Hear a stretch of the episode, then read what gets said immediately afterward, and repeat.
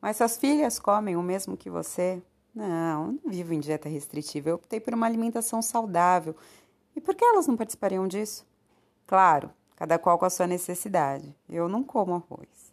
Elas sim, entre outras coisas. Mas no geral, nossa refeição é bem similar. Não sou nutricionista, pedagoga, psicóloga, mas eu sou mãe, chata para comer e uma insatisfeita permanente em busca de conhecimento. Embora eu tenha uma alimentação na maior parte do tempo saudável, não gosto de comer muitas coisas.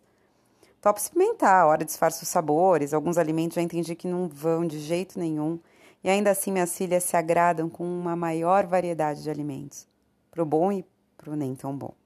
Sabe-se que as crianças, em sua maioria, agem de acordo com o que suas referências adultas agem. Mas já pensou se um filho seu sair sua cópia idêntica em tudo? Um dos motivos que isso não acontece é que alguns comportamentos que você julga como errado tenta corrigir logo na infância. Isso é um assunto muito amplo, mas é importante para entender o caminho de a criança imita o adulto. Não deve ser tratada como verdade suprema. Se você oferece a ela outras opções de escolhas baseadas em verdades, é mais um caminho. Mamãe aqui não come tomate, mas não significa que ele é ruim.